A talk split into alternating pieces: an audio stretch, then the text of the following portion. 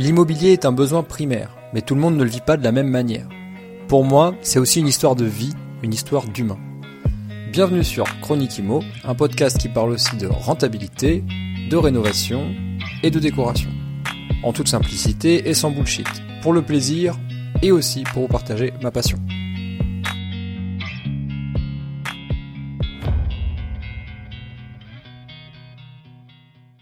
Salut à toi, j'espère que tu vas bien. Bienvenue sur un nouvel épisode de Chronique Imo. Aujourd'hui, je te fais une chronique pour répondre à la question que tout le monde s'est déjà posée au moins une fois, euh, en tout cas en matière de, constitution de patrimoine euh, immobilier, euh, c'est la question de comment investir. Donc, pourquoi j'ai décidé de faire cet épisode? Bah, Tout d'abord parce que je me rends compte que j'ai un peu choisi les thématiques des épisodes au gré de mes envies, au gré de mon expérience et, euh, et euh, de, ce que, de ce que j'avais envie de partager au fur et à mesure des épisodes. Tu sais qu'on fait un épisode chaque semaine et que des fois bah, ça va être plus juridique, des fois plus retour d'expérience. De temps en temps, c'est des interviews, tu vois, j'essaie de faire une semaine sur deux des interviews. Ça va dépendre aussi des sujets que j'ai envie d'aborder, donc j'essaie de les caler dans le temps euh, pour que ça ait un semblant de cohérence. Mais dans tout ça, euh, c'est vrai que même sur la première saison, on n'avait jamais évoqué la question de pourquoi il faut euh, investir soit en SCI, euh, soit en nom propre, et pourquoi il y a ces deux fameuses grandes familles, en tout cas deux grands véhicules d'investissement. et j'avais envie d'en parler dans un épisode dédié, qui n'a pas vocation à être très long, mais qui, qui en tout cas qui pourra t'aider dans le sens où l'objectif pour moi, c'est de te faire passer un message efficace et euh, actionnable pour toi. Euh, donc ça veut dire qu'à la fin de cet épisode, normalement, tu es censé mieux comprendre pourquoi tu devrais choisir soit l'un, soit l'autre. Euh, et des fois, c'est important de le dire, il n'y a pas besoin de les mettre en opposition. Donc je vais rentrer un peu plus dans le détail tout à l'heure, mais tu vois, il n'y a pas, et d'un côté, la grosse SCI du futur qui est connectée à tout un autre écosystème de société pour faire remonter des dividendes comme on l'entend très souvent sur Internet. Et en face, la petite, euh, le petit véhicule euh, fiscal LMNP, donc localeur, euh, loueur meublé non professionnel, tu vois, un peu bon père de famille, bon, c'est un véhicule avantageux, donc je le fais, et puis c'est tranquille, j'ai pas besoin de faire de déclaration, etc. Bon, c'est très, c'est très pépouse. Voilà, il faut vraiment pas les opposer comme ça. Je trouve que c'est trop binaire. Et donc c'est pour ça que c'est intéressant que je rentre dans l'explication pour que tu les comprennes mieux, ces deux véhicules euh, d'investissement, euh, et, que ça te permette de mieux choisir. Donc on va, je, vais rentrer dans le détail dès maintenant. La première chose à faire, à mon avis, pour toi, auditeur, euh, c'est de te poser la bonne, enfin, en tout cas les bonnes questions, mais de, la manière, de la façon la plus rationnelle. C'est-à-dire que tu dois te déconnecter de, ton, de, tes a priori, de ce que tu as pseudo appris sur YouTube et euh, de, euh, comment dire, de, tes, de tes envies du moment, on va dire. Il faut vraiment que tu te déconnectes de ça et que tu, te mettes dans la peau de quelqu'un de très rationnel et de, euh, qui n'est pas impliqué dans la situation qui est la tienne, à savoir celle d'investir et de choisir. Pourquoi? Mais tout simplement parce que ça va te permettre de, de faire le seul choix intéressant, à savoir le choix objectivé. Qu'est-ce que c'est que le choix objectivé? Ben, Le choix objectivé, c'est celui qui est corrélé à un objectif. Donc tu vas pas faire un choix parce que euh, euh, Jean-Michel, euh, pro de limo, il t'a dit que c'était le meilleur truc à faire, mais tout simplement parce que, compte tenu de ta situation à toi et de ton objectif à tel terme, ça rentre dans ton plan d'action. Et donc je vais rentrer là-dedans dès maintenant. Donc comment on fait pour, euh, pour se poser cette question-là? On se dit, ok, quel est mon objectif? Donc je te donne un exemple d'objectif.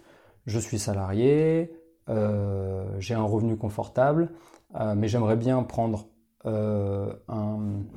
soit un congé sympathique, soit un, un, un 80%, donc c'est-à-dire faire 20% d'heures en moins, et donc du coup avoir 20% de salaire en moins. Et donc dans ce cas-là, venir combler cette perte de salaire par l'équivalent en revenu locatif. Donc du coup, un revenu locatif net que je peux utiliser directement. Donc dans ce cas-là, on est en train tout doucement de, comprendre que pour avoir accès à cet argent qui viendrait combler une perte de salaire, ben, il faut que ça soit en nom propre. Pourquoi? Parce que tu auras les revenus locatifs directement sur ton compte courant. Tandis qu'en société, ça serait sur le compte de la société et que tu pourrais très bien te les verser, mais du coup tu devrais payer de l'impôt dessus.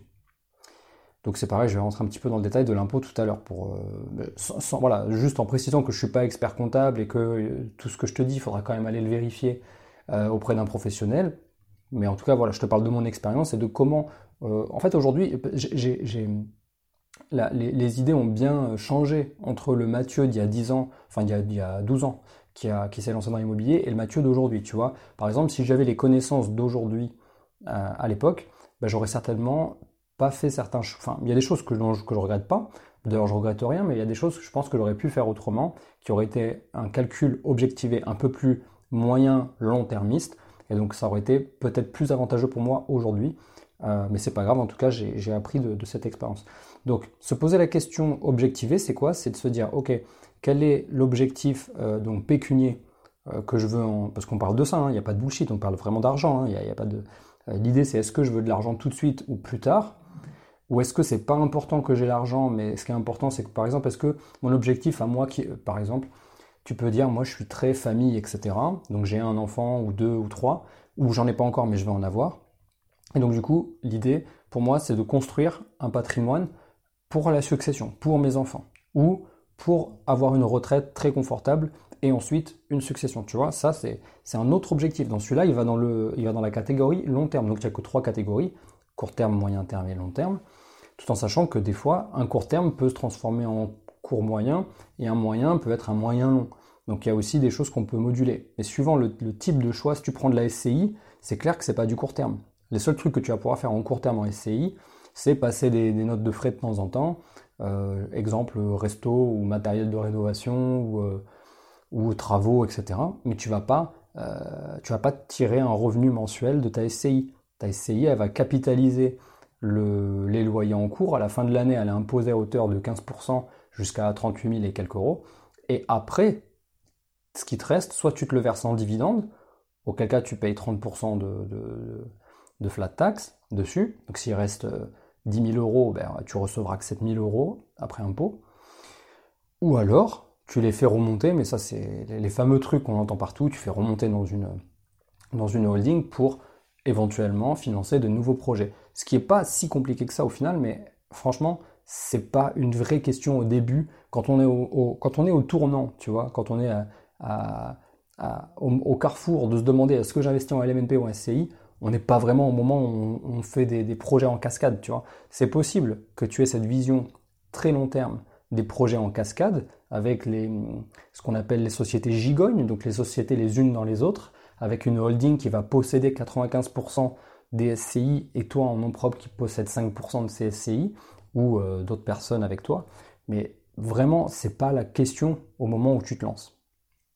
Donc, te poser la question objectivée, et ensuite, il y a deux, il y a, un point, le deuxième point, c'est un point qui est divisé en deux, c'est le point de la, des bilans. Donc, le premier truc à faire, c'est de faire ton bilan patrimonial, mais de le faire toi-même. Donc, il y a tout un tas de ressources que je te conseille d'aller visiter. Tu tapes faire son bilan patrimonial soi-même, tu tapes ça sur Google, et tu vas trouver pléthore de euh, ressources, de tableaux gratuits, de, de, de, frises chronologiques, euh, explicatives de comment on fait son bilan patrimonial soi-même. Ou alors tu peux te faire aider, mais c'est très bien de le faire soi-même parce que c'est un bel exercice intellectuel. Et puis ça te permet aussi de mieux comprendre le vocabulaire évoqué dans le cadre du, des compétences en, bilan de patrimoine. Euh, ça va te servir toute ta vie, donc autant que tu connaisses les mots. Et en parallèle de ça, ce point-là, il est divisé en deux. Il y a le bilan patrimonial, mais aussi le bilan matrimonial. Donc là, c'est la situation de famille. Et donc je te conseille de faire ça en même temps parce que un choix objectivé et euh, planifié dans le temps, il ne peut pas se faire sans qu'on ait le, la partie... Euh, en fait, on ne peut pas dissocier la partie patrimoniale de la partie matrimoniale. Parce qu'un choix sera X pour un homme célibataire sans enfant, et un choix, et pour cette même personne, mais mariée avec deux enfants, ça sera un choix Y, tu vois, ça sera forcément différent. Donc on va, euh, en fait, on va, on va, on va définir l'objectif aussi en fonction du patrimoine et du bilan matrimonial aussi. Euh, tu vois, ça me fait, ça me donne envie de te, partager cet exemple que j'ai euh, avec quelqu'un que j'accompagne, qui est, qui était très motivé jusqu'à très récemment pour partir sur un immeuble de rapport. En fait, toutes les offres qu'il a fait, c'était sur des immeubles de rapport. Et euh, il a décidé de couper court à cette, à cette stratégie pour pivoter sur une stratégie de, de, comment dire, de résidence principale, donc d'une maison, si possible un mas, donc, donc c'est-à-dire un ancien corps de ferme ou une grande maison ancienne en pierre, euh, qui va pouvoir rénover pour avoir une partie en RP et une partie en euh, location de courte durée, gîte. Euh, qui serait donc lui il change pas sa situation professionnelle, il reste salarié. Mais par contre ce qui se passe c'est que Madame est enceinte, donc il a, ils ont appris la bonne nouvelle et donc du coup ça s'inscrit dans leur dans leur stratégie et matrimoniale et patrimoniale de conclure un projet en résidence principale parce que c'est rassurant pour le foyer et ça va de pair avec l'arrivée d'un enfant, la création d'une stabilité euh, euh, immobilière au sein du couple, et, euh, et quand même financer un projet qui va rapporter quelque chose. Et donc dans ce cas-là, on se retrouve typiquement dans un achat en résidence principale en nom propre, avec une dépendance, donc toujours dans ce projet notarié, qui sera, qui rentrera dans les revenus BIC, donc les bénéfices industriels et commerciaux, à savoir un ou deux appartements qui seraient attenants, mais qui seraient exploités en location meublée non professionnelle. Et donc du coup, ben là, tu vois, la stratégie, elle est toute trouvée, de par le bilan patrimonial et matrimonial. On sait que, patrimonialement parlant, ils sont capables de faire une ERP plus un projet locatif dans la même enveloppe. Et matrimonialement parlant, on sait que vu l'arrivée du bébé et les projets éventuellement de mariage ou je ne sais quoi, bah, c'est intéressant pour eux de commencer à construire leur patrimoine de couple, donc leur résidence principale, tombe sous le sens. Et, euh, et c'est pas une mauvaise chose, c'est ça que je voulais partager aussi euh, dans l'épisode d'aujourd'hui, c'est que c'est pas binaire et il n'y a, pas de, mauvais choix. Il faut pas se flageller sous prétexte qu'au début on voulait faire un gros patrimoine comme un gros charbonneur à base d'immeubles de rapport euh, avec 4 lots minimum par, par immeuble et qu'au final on sorte une résidence principale avec euh, un petit peu de, Airbnb euh, en LMNP à côté. C'est pas négatif du tout, au contraire, euh, ça permet quand même de rembourser du capital. C'est un effort de capitalisation intelligent, surtout si les revenus des locations saisonnières, donc des gîtes juste à côté, permettent de couvrir la mensualité de crédit. Bah c'est génial, ça fait une opération de résidence principale à zéro, tu vois. Donc au final, euh, qui, tu vois, au final, ça ne se juge pas négativement, c'est une bonne chose. Ensuite, le, point euh, que je voulais, sur lequel je voulais appuyer, c'est le fait que le, le LMNP, euh, c'est quand même modeste. Donc, euh, je, dis ça, je, marche un, petit peu sur des œufs parce que moi, tu vois, par exemple, c'est un des choix. Tout à l'heure, je t'ai dit, il y a certaines choses que j'aurais pas fait comme ça. C'est-à-dire que moi, le LMNP, j'y ai été, ensuite j'en suis ressorti, et puis j'y suis revenu. Donc ça, c'est par exemple, c'est un très mauvais move que j'ai pu avoir. Au moment où j'en suis sorti, en fait, j'aurais dû tout de suite passer en société sur mes projets euh, d'après, et j'ai préféré continuer en LMNP. Mais pour être tout à fait transparent, ça rentrait aussi dans un plan de carrière. Euh, par exemple, moi, le fait de quitter mon travail et d'avoir accès à des revenus tous les mois, c'était important à un certain moment. Euh, un peu moins maintenant, mais à un, certain moment, c'était très important. Donc ça m'a permis de couvrir mes frais, mes dépenses quotidiens avec, euh, ces revenus-là.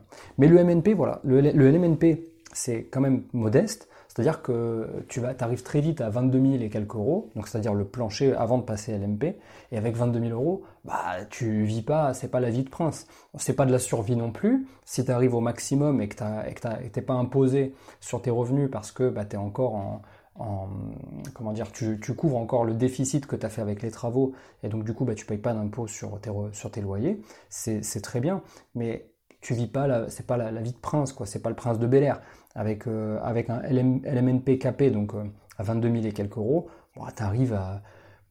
Tu vis, quoi, tu vis. Mais si tu as des enfants, par exemple, tu sais très bien que 22 000 euros par an, bah, c'est que dalle. Tu vois, tu, tu, vis pas la vie de prince avec, euh, avec cet argent-là. Donc c'est quand même important de dire ça. Pourquoi? Bah, Parce que ça va peut-être te motiver à pas brûler les bateaux pour tout faire en LMNP et quitter ton travail. C'est un truc que j'entends beaucoup. c'est des choses parce que beaucoup de gens ont ras-le-bol de leur situation et donc du coup ils imaginent que c'est un switch. Moi, je pense qu'il ne faut pas voir ça comme un switch, je pense juste qu'il faut voir ça comme un tremplin pour apprendre à faire. Et ensuite se professionnaliser, mais je vais, revenir sur, ce point-là euh, dans un dernier temps. Mais donc voilà, le LMNP, c'est pas la folie des grandeurs, c'est très bien pour commencer, c'est intéressant parce que bah, tu vas venir, en fait c'est un véhicule jusqu'à un certain montant de revenus, c'est un, un, véhicule fiscal qui est avantageux, surtout pour la revente. Hein, donc euh, voilà, il y a, y, a y, a, des choses que tu peux faire à partir de 5 ans où du coup tu n'es pas imposé, imposé, sur la plus-value. Donc du coup, le, le, LMNP va être avantageux sur ce genre de points-là. Mais attention, parce qu'à partir du moment où tu commences à payer de l'impôt en LMNP, c'est-à-dire où tu n'as plus de déficit euh, sur les travaux, les meubles, la rénovation, etc., euh, et que tu commences à payer de l'impôt, tu la payes en fonction de ta tranche marginale, donc la, fameuse TMI. Et donc si tu es à 30%, bah, tu vas payer à peu près 47% d'impôts. Si tu es à la tranche la plus élevée, 30% c'est la majorité des Français.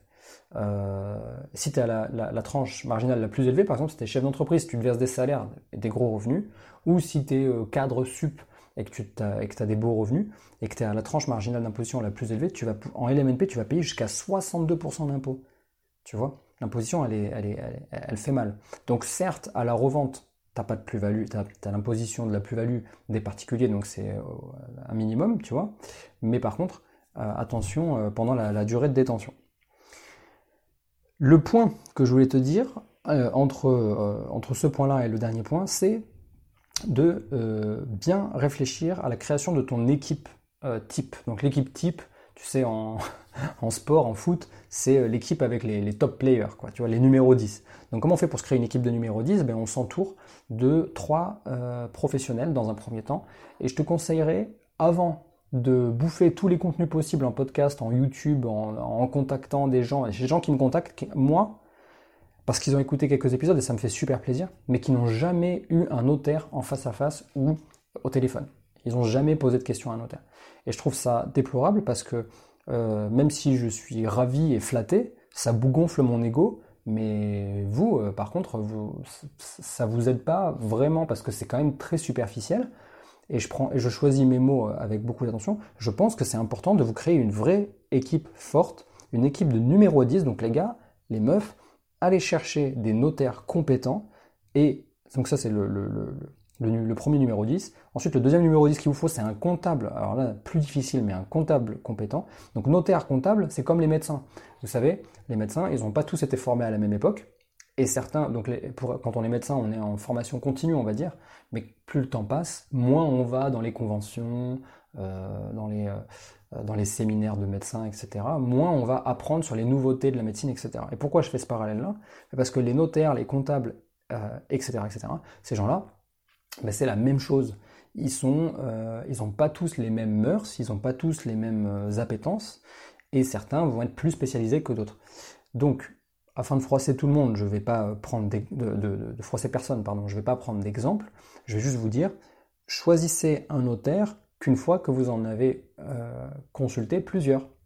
Pareil avec le comptable, consultez-en plusieurs et regardez le feeling que vous avez dans un premier temps. Donc il y a deux choses qu'il faut voir, le feeling avec la personne, donc ça c'est le côté humain euh, qui est très important à mes yeux. Et euh, les, est-ce que vous avez des réponses concrètes ou est-ce que c'est des réponses bullshit? Donc les réponses bullshit, c'est les réponses de politiciens. Donc quand on vous dit euh, oui, alors c'est jamais vraiment comme ça, on pourrait dire que c'est comme ça, ça c'est politicien, c'est nul, c'est à chier, c'est pas ce qu'on veut. On veut des réponses claires, nettes et précises. Ou alors, si la personne elle veut te donner plusieurs options, bah, elle te dit dans le cadre où vous allez faire comme ça, il va falloir faire ça. Et si jamais vous, souhaitez faire comme ça, il faudra faire comme ça. Donc là, c'est clair, c'est précis. On comprend qu'il y a plusieurs options, mais que suivant l'option qu'on va choisir, ben, ça ne sera pas la même, la même action qui, va être euh, requis. Donc, point très très important, l'avant-dernier point, c'est se créer une équipe de numéro 10. Et je dirais que les trois, euh, les trois numéros 10 qu'il faut, c'est un notaire, un comptable, un avocat fiscaliste. Les deux premiers étant évidemment les, choix, les, premiers choix qu'il faut faire, c'est-à-dire les plus importants en début d'investissement. Notaire, de toute façon, tu n'as pas le choix, tu vas en rencontrer, mais je te conseillerais d'en profiler plusieurs. Et comptable aussi. Hein. Comptable, il faut en, faut en, profiler pas mal avant de, trouver le, bon comptable, parce qu'il y en a beaucoup. Hein. Il n'y a pas de numerus clausus chez les comptables, il y en a, il y en a autant que tu veux. Donc, euh, donc vraiment faire très attention avec ça. Essayez de choisir un expert comptable, évidemment. Et après, il t'affectera un comptable au sein de son cabinet. Et donc le dernier point, c'est apprendre à se professionnaliser. Et ça, c'est très vague comme question, donc je ne vais pas m'attarder là-dessus. Je veux juste pour te dire que, apprendre à se professionnaliser, ça vient avec le temps, évidemment, mais ça ne veut pas dire passer en société, ça veut dire se professionnaliser dans son approche, ça veut dire comprendre bien tous les termes, donc se former sur le vocabulaire technique de l'immobilier, de la fiscalité immobilière. Donc même si tu n'as pas envie, même si ça te gonfle, même si on t'a toujours dit que tu étais mauvais en maths, ça n'a aucun rapport. Donc forme-toi sur les règles de base en tout cas, qui te permettront d'avoir des, conversations construites avec ces fameux interlocuteurs notaires, comptables, avocats, fiscalistes. Eux, ils iront te chercher les solutions, mais toi, il faut que tu comprennes. Tu vois, c'est comme si tu parles à, quelqu'un, euh, tu lui demandes de, Si tu parles à quelqu'un qui a Alzheimer et que tu lui dis avec les meilleurs mots du monde, ben, si elle a Alzheimer, elle va pas, va pas capter ce que tu dis. Alors toi, c'est pareil. Il faut que tu un minimum de compétences euh, techniques, en tout cas que tu comprennes un minimum ce qu'on t'explique, pour euh, pour euh, bah, te professionnaliser, tout simplement. Donc tu vas professionnaliser ton approche et aussi professionnaliser la, façon dont tu interagis avec les gens, les intermédiaires. Je pense surtout à, ça pour la rénovation. Faut pas faire comme un particulier lambda. Donc là, j'ai fait moult épisodes sur le sujet, donc je te, je te conseille d'aller écouter tout ça. et après, évidemment, si tu le souhaites, tu peux tout de suite te professionnaliser en passant par le levier de la SCI qui lui en banque est considéré comme une société, hein, donc c'est son nom l'indique, société civile immobilière, même si elle est détenue par des personnes, euh, ça, reste, ça reste une société, donc c'est un début de professionnalisation. Et euh, alors évidemment on peut détenir de l'immobilier en SARL, en SAS, etc. Mais c'est pas le sujet de cette chronique. L'idée c'est juste de te dire, la SCI, c'est un début de professionnalisation, c'est pas une fin en soi, mais c'est un très bon véhicule si jamais tu veux les accumuler, ces SCI, et ensuite les faire se connecter ensemble via ce fameux régime euh, mère-fille dont on entend parler euh, par les holdings. Ce qui c'est pas magique, c'est juste euh, techniquement intéressant si jamais tu es sur une logique d'accumulation de patrimoine, on va dire conséquente, voire même importante. et donc du coup, toutes ces questions qui te viennent à l'esprit, moi j'ai envie de te dire, la meilleure manière de te, professionnaliser, c'est d'avoir le réflexe de t'adresser à un vrai professionnel lorsque tu as ces questions-là. Donc par exemple, le jour où tu dis ok j'ai 3 SCI, ça serait intéressant que j'arrête de me verser des dividendes mais que je les fasse remonter dans une autre société, et eh bien ce jour-là, je te conseille de téléphoner à un avocat fiscaliste et de lui poser la question, de lui expliquer le patrimoine que tu as, de prendre un rendez-vous, de le payer. Donc tu vas le payer 150, 250, 300 euros pour euh, pour, ses conseils, mais par contre, ça vaut le coup. Ça vaut vraiment le coup.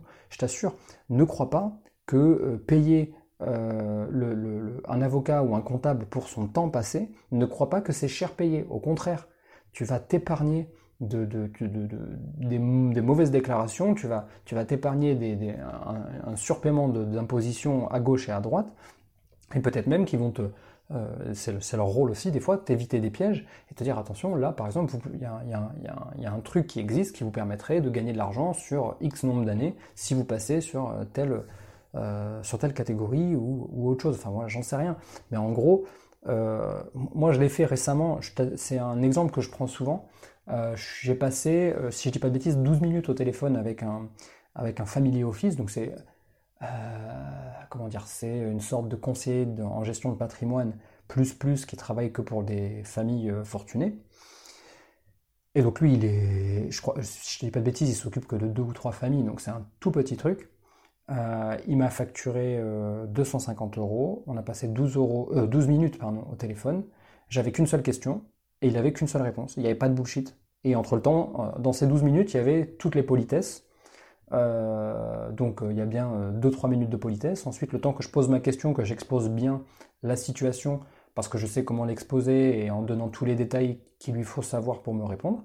Et lui, sa réponse qui a duré peut-être 3 minutes, tu vois. Donc en fait, pour 3 minutes de réponse, j'ai payé 250 euros TTC. Mais lui, le savoir, il l'a. C'est comme Picasso, quand il te fait un gris-gris sur un chiffon. tu sais, tu as déjà entendu cette cette anecdote que Picasso, euh, un gars est venu le voir au restaurant, j'adore ce que vous faites, est-ce que vous pouvez me faire un petit, me signer un petit autographe, me faire un petit, un petit croquis sur, sur le coin de la table, sur, un, sur une serviette? Le gars il lui fait et il lui demande, euh, je sais pas l'histoire, elle, a été, elle a été modifiée à, à moult reprises, mais il lui demande peut-être 2000 dollars ou, 3000 dollars pour ça. Et en fait, au final, le gars lui dit c'est cher et, Picasso lui dit mais j'ai appris, il m'a fallu toute une vie pour apprendre à faire ça. pour le faire bien, tu vois. Et c'est la même chose avec ces gens-là. Donc c'est un, vrai truc, euh, je pense, euh, qui est, qui est pas un truc en fait. C'est juste un conseil, un conseil d'amis, prends-le comme ça. Paye des gens qui savent, parce que ces gens-là, ils, ils vont t'aider à te professionnaliser.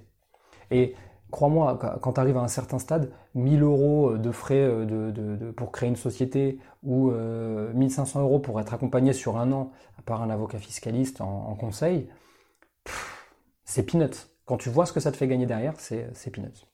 Voilà, donc la conclusion c'était ça. Euh, si tu es au moment crucial de la, de la question SCI ou LMNP, alors de manière vraiment zéro bullshit, pose-toi la, bonne question de, euh, de ton objectif et du plan d'action. Donc l'objectif c'est court, moyen, enfin l'objectif pardon c'est l'objectif pécunier sur un plan d'action court, moyen ou long terme. C'est ni plus ni moins que ça. Et ensuite tu passes en revue situation patrimoniale, matrimoniale, euh, accepter que tout n'est pas binaire, comprendre bien correctement que le LMNP c'est quand même relativement modeste comme gain d'argent, et euh, ensuite te créer une équipe de numéro 10 et voir peut-être plus sur le moyen et le long terme. Voilà pour cette chronique euh, du jour. On termine juste en te disant que tu as toujours, dans les deux cas, hein, que tu sois en SCI ou en LMNP, la possibilité de télécharger gratuitement mon tableau Excel qui est en description de cet épisode et de tous les autres épisodes. Euh, ce tableau Excel, il va te permettre euh, de faire ton estimation de travaux et des meubles avec le lien direct vers le site en question. Donc c'est pas mal parce que c'est un tableau que je tiens à jour et que moi j'utilise pour tous mes projets, que ce soit pour moi en direct ou pour mes clients. On utilise ce tableau pour aller euh, faire la première estimation sans avoir, à passer par des rendez-vous avec des artisans pour pouvoir demander une enveloppe travaux à la banque. Donc l'idée c'est de savoir si tu es d'ores et déjà rentable avec le projet que tu es en train de visiter au moment où tu le visites. Et comme ça, ben, tu, fais ton, tu, fais ton tableau quand tu es posé et tu sais à peu près quelle enveloppe tu vas devoir faire et tu n'as pas besoin de refaire un rendez-vous de visite et de contre-visite et de sur-contre-visite avec euh, des artisans ou des TCE pour savoir combien ça va te coûter la belle opération. Voilà, voilà, j'espère que l'épisode t'a plu et je te dis quant à moi à la semaine prochaine. Ciao, ciao